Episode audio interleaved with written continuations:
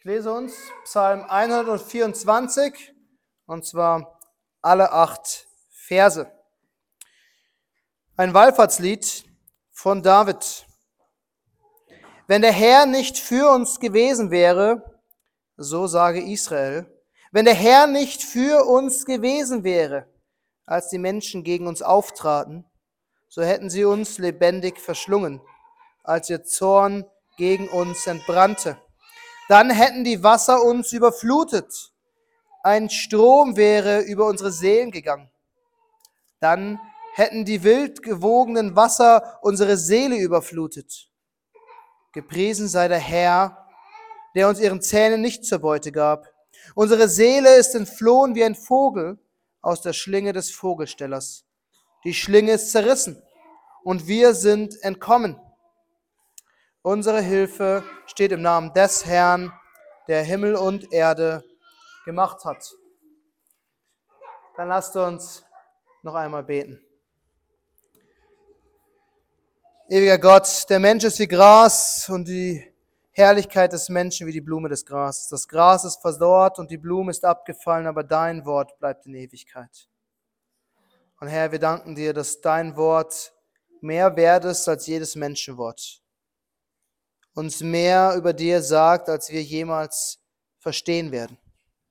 Und so beten wir auch heute Morgen, dass du durch deinen Geist unsere Verstand erleuchtest, damit wir verstehen, was dein Wort sagt, dass du unser Herz kräftigst, damit wir glauben, was du sagst und dass du uns befähigst, entsprechend zu leben. Und so beten wir in Jesu Namen. Amen. Bin mal gespannt, ob die Kinder aufgepasst haben während der Textlesung. Wisst ihr noch, wer diesen Psalm geschrieben hat? war David. David hat diesen Psalm geschrieben.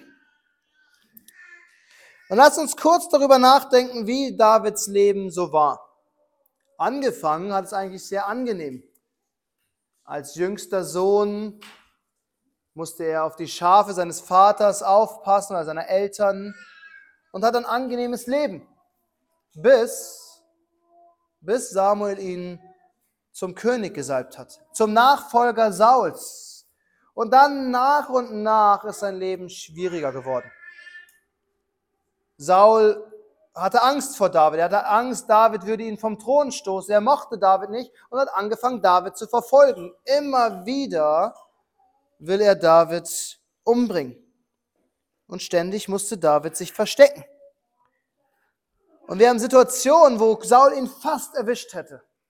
Und er hat gerade so überlebt. Und dann endlich, als er König ist, muss er ständig Krieg gegen die Philister führen. Und als er endlich Frieden hat im Land, denkt sein eigener Sohn, na ja, König sein ist gar nicht so schlecht. Ich bin jetzt König von Israel und David muss vor seinem eigenen Sohn fliehen und ist schon wieder auf der Flucht. David hatte ständig irgendjemanden, der gegen ihn war. Ständig Feinde, die ihn das Leben wollten. Und dennoch konnte David diesen Psalm schreiben. Ein Psalm, der uns genau eine wichtige Wahrheit sagt. Es hätte schlimmer sein können. Das ist letztendlich das, was David uns hier deutlich macht. Es hätte schlimmer sein können. Und das ist das, was ich möchte, dass ihr heute versteht, was ihr in eurem Hinterkopf behaltet. Egal wie schlimm eure Situation ist, egal wie schlimm sie wird, egal wie schwierig die Probleme sind, mit denen ihr euch rumschlagen müsst, es könnte schlimmer sein. Und das ist keine Motivationsparole, um durchzuhalten. Das ist Trost, himmlischer Trost, den uns David gibt. Das heißt, egal wie eure Situation aussieht, ich möchte, dass euch immer diese Frage stellt. Was wäre, wenn Gott nicht für uns ist? Das ist auch der Titel der Predigt. Was wäre, wenn Gott nicht für uns ist? Wenn er uns nicht schützen würde? Es hätte schlimmer sein können. Das ist auch der erste Punkt, den wir heute betrachten wollen. Es könnte schlimmer sein. Es könnte schlimmer sein. Und das ist das große Thema, was David hier anspricht.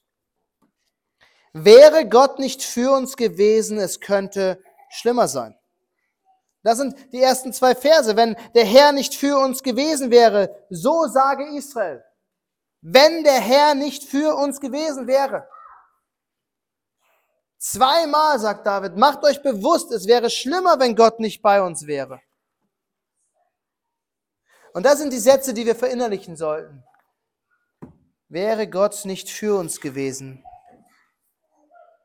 Und dann sagt uns David, was passiert hätte oder was passiert wäre, wenn Gott nicht für uns gewesen wäre. Wir wären lebendig verschlungen worden. All die Menschen, die sich gegen uns aufgestellt haben, die gegen uns auftraten, hätten uns überrannt. Sie hätten uns lebendig verschlungen. Als ihr Zorn gegen uns entbrannte, hätten sie uns einfach vernichtet. Und vielleicht saß David wieder mal in einer Höhle, ganz hinten, wo kein Licht mehr reinscheint. So dass, wenn die Feinde vorbeilaufen und in die Höhle geschaut hätten, ihn ja nicht gesehen hätten. Und dort sitzt er mit seinen treuesten Männern. Und sie haben geflüstert. Und David sagt zu ihnen, schaut uns an. Wir leben noch. Stellt euch vor, Gott wäre nicht für uns gewesen. Was wäre passiert? Wäre Gott nicht für uns gewesen, wir, wären, wir würden nicht mehr leben. Saul hätte uns erwischt und vernichtet. Absalom hätte mich nicht verschont. Er hätte mich öffentlich hingerichtet. Die Philister hätten uns vielleicht schon längst ausgelöscht. Schau dein Leben an. Du lebst noch, oder nicht? Du sitzt hier im Gottesdienst. Gott hat dich bewahrt. Was für eine Ermutigung muss dieser Psalm für Geschwister von uns sein, die in der Verfolgung leben, die eigentlich unter Angst in den Gottesdienst gehen und sie wissen, es könnte noch schlimmer sein, wäre Gott nicht für uns. Was für eine Ermutigung war dieser Psalm für die Apostel, die gesteinigt wurden, in Gefängnissen festgekettet waren. Ich kann mir vorstellen, dass Paulus und in Philippi im Gefängnis um Mitternacht Psalm 124 angefangen hat zu singen. Es hätte schlimmer sein können. Sie hätten uns komplett vernichten können. Paulus hat Schiffbruch erlitten, wurde vor Kaiser Nero geschleppt. Alles hätte noch schlimmer sein können. Was für eine Ermutigung muss dieser Psalm für unseren Herrn gewesen sein. Er war ständig angegriffen. Die, die führende geistliche Elite hat ununterbrochen Pläne geschmiedet, um ihn loszuwerden. Einer seiner engsten Freunde hat ihn für ein paar Goldmünzen verkauft und ausgeliefert. Ständig haben Feinde ihm das Leben gewollt, aber sein Vater im Himmel war bei ihm. Es hätte für Christus schlimmer sein können. Es hätte schlimmer sein können und es kam schlimmer. Für Christus wie für die Apostel. Außer Johannes sind alle Apostel ein Märtyrertod gestorben. Christus wurde am Ende gekreuzigt. Und dennoch war dieser Psalm ein Trost für alle von ihnen. Dann schaut, was David uns in Vers 4 und 5 sagt. Dann hätten die Wasser uns überflutet. Ein Strom wäre über unsere Seele gegangen dann hätten die wild wogenden Wasser unsere Seele überflutet. Das Bild erinnert an die Geschichte von Jona, oder nicht? Der ins Meer geworfen wird und fast am Ertrinken ist. Und vielleicht, als er im Bauch des Fisches saß, erinnert er sich an Psalm 124. Weil das Gebet, was er betet, deutet zumindest Psalm 124 an. Die Wogen, die über uns kamen. Aber Gott hatte ihn gerettet. Es hätte schlimmer sein können. David benutzt dieses Bild einer Flut, weil das eine der größten Gefahren war, auf dem Wasser, selbst auf dem See Genezareth, in einen Sturm zu geraten, wo die Wellen über einen kommen und man nicht schwimmen konnte, weil die Wellen zu groß waren. Man wäre gestorben.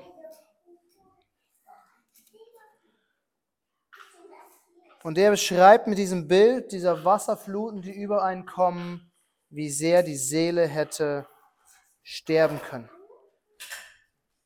Wir hätten aufgeben können, verzweifeln, verzagen, das Handtuch werfen, Sorgen und Ängste hätten uns erdrücken können. Nöte hätten Überhand nehmen können, alles hätte uns zermalmen können und wir hätten einfach nur noch ein Klumpen nichts sein können, wäre Gott nicht für uns gewesen. Und vielleicht warst du sogar schon mal an diesem Ort, an diesem Ort, wo du vor Verzweiflung nicht mehr weiter wusstest. Aber schau dich an, du bist hier. Du sitzt im Gottesdienst, du singst Gott Loblieder. Du hörst Gottes Wort an dich gepredigt. Es hätte schlimmer sein können, als es war.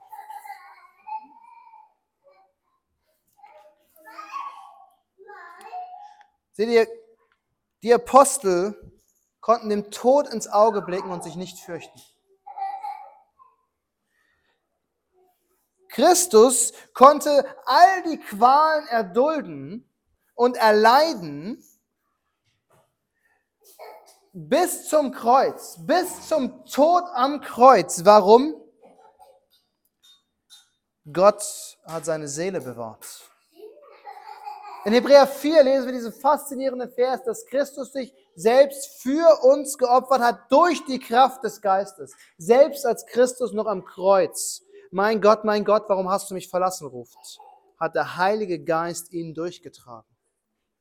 Es ist Gott, der Christi Seele, die Seele der Apostel und unsere Seele bewahrt. Wäre Gott nicht für uns gewesen, sagt David, wären wir komplett zerstört gewesen. Komplett vernichtet. Unser Leben wäre eine einzige Ruine.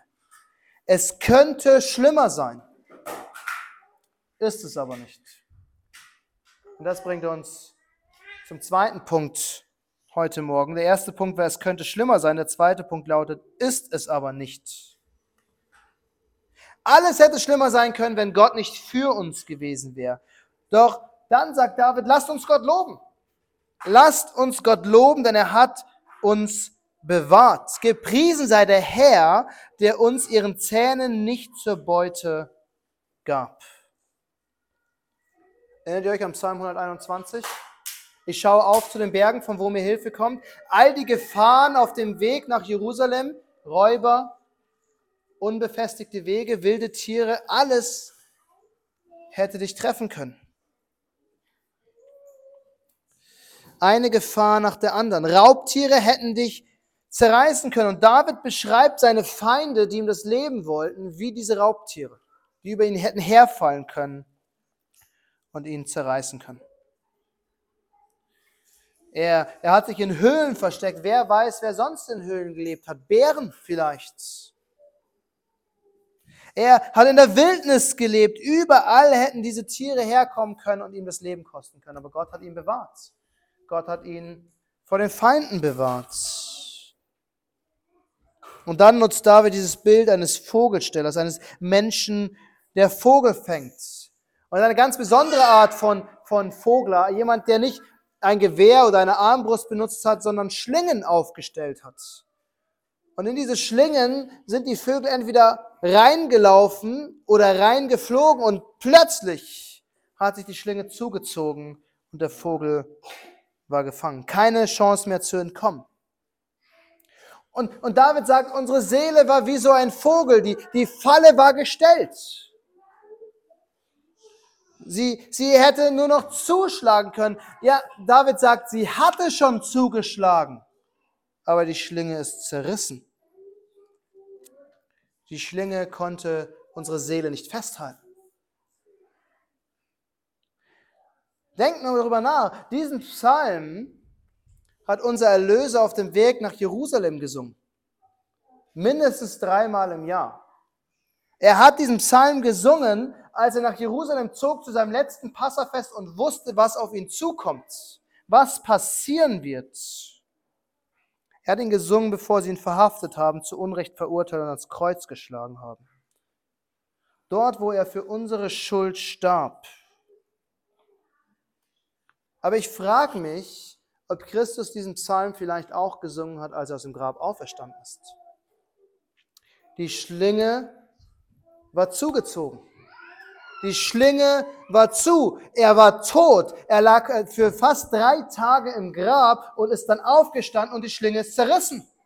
Der Tod hat nicht gewonnen. Seine Seele war nicht vergangen. Und selbst sein Leib ist von den Toten wieder aufgestanden. Er hat unser Erlösungswerk vollbracht. Und seht ihr, die größte Gefahr in unserem Leben ist nicht, dass wir für unseren Glauben unser Leben lassen. Oder dass wir verfolgt oder verschleppt oder gefoltert oder was auch immer werden. Auch wenn es reelle Gefahren für unsere Geschwister in anderen Teilen der Welt sind.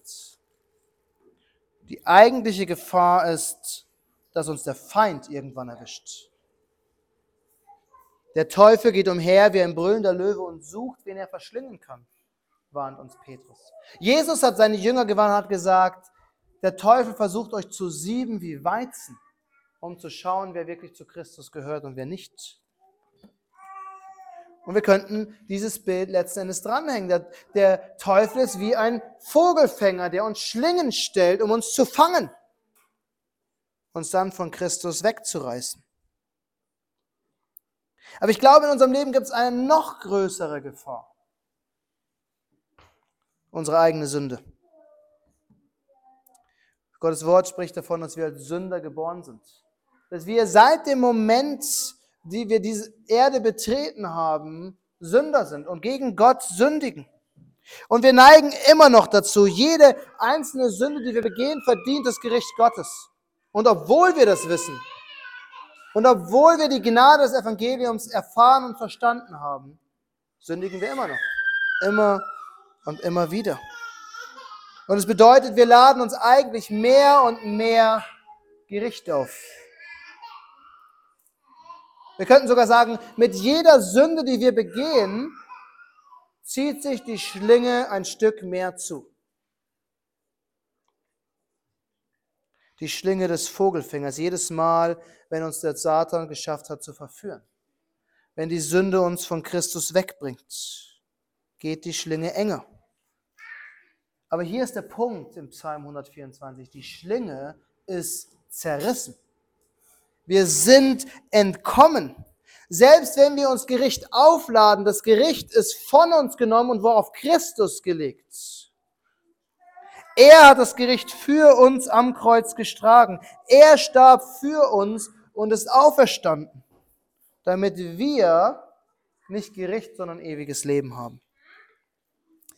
Somit können wir sagen, Christus hat die Schlinge für uns zerrissen. Denkt dran, es könnte schlimmer sein, ist es aber nicht, weil der Schöpfer uns hilft. Und das ist dann der dritte und letzte und ich verspreche kurze Punkt der Predigt. Der Schöpfer hilft uns. Wir bekennen Vers 8 jeden Sonntag. Einmal zum Beginn des Morgengottesdienstes, einmal zum Beginn des Nachmittaggottesdienstes.